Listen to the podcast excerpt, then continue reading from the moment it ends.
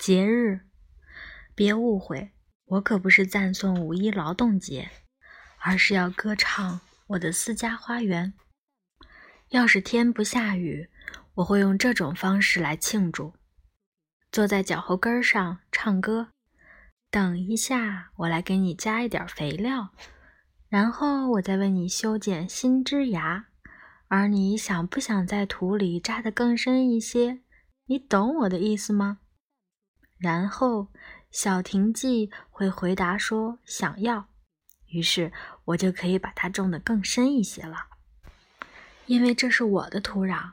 毫不夸张地说，它是用我的血汗浇灌而成。因为人在修剪枝叶时，每次总要从几乎贴着手指的位置切下去，哪怕只是修剪小枝或是嫩芽。一个人若有一座小花园，毋庸置疑，那就是属于他的私有财产。花园里长的可不是随随便便的玫瑰，而是他的玫瑰。他不会说一棵樱桃树开花了，而是说他的樱桃树开花了。一位私有财产拥有者会与他周遭的环境形成一种命运共同体的联系。例如，当人们谈论天气时，他会说：“我们这儿不能再下雨了。”或者，“我们这儿的降雨已经很充沛了。”此外，他还会发展出强烈的排他性格。他认为，同自己的花园相比，邻居家园子里种的都是些枯枝败叶，或是邻居种的柑橘树不如自己的长得好。诸如此类，可以确定的是，私有财产会唤起人们对阶级和集体利益的意识。如天气就是最佳佐证，但是它也加剧了人们对私有财产的强烈占有欲和自私天性。毫无疑问，人要为自己的真理而战，但他更愿意坚定地捍卫自己的小花园。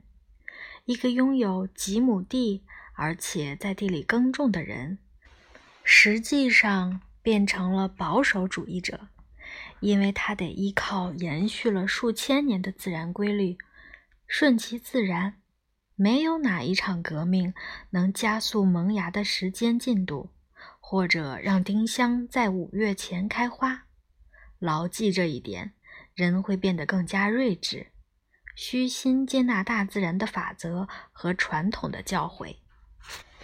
至于你，高山风铃草，我会为你挖一个更深的苗床。开工了，你可以把我这样用手指鼓到泥土的方式称之为工作，也可以把我累得腰酸背疼的原因归结为工作。然而，我并不是因为要工作才这样的，而是因为风铃草。你从事这项工作，并不是因为它很美、很高尚，也不是因为它很健康，而是为了让风铃草开花，让虎耳草长得更加茂密丛生。如果你想庆祝一下，请别歌颂你的辛劳，而要为风铃草和虎耳草而庆祝。如果你放弃书写和发表文章，转而去当建筑工人或铁匠，你一定不是为了工作而工作，而是为了换取熏肉和豌豆，为了养家糊口，为了能活下去。所以今天，你应该赞美熏肉、豌豆、子女、生命，以及所有你用工作换来的事物，或者。你也可以欢庆你的工作所创造的价值。筑路工人并非为自己的工作而欢庆，而是为他们建筑的道路。劳动节时，纺织工人该为他们用机器编织的数不清的布匹而庆祝。尽管这个节日被称为劳动节，而不是成就节。但人们更应该自豪的是他们的工作创造的价值，而非工作本身。我曾问过一个拜访过已故的托尔斯泰的人，问他托尔斯泰亲手缝制的靴子质量如何，他告诉我，真的很差。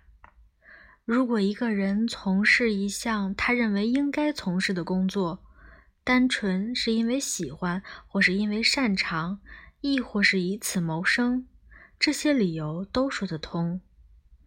但若仅是为了原则而缝制靴子，为了原则或美德而工作，那么这项工作毫无意义可。我期待有朝一日，劳动节能成为一个表彰那些用聪明才智带领大众正确认识工作和进行工作的杰出人物的节日。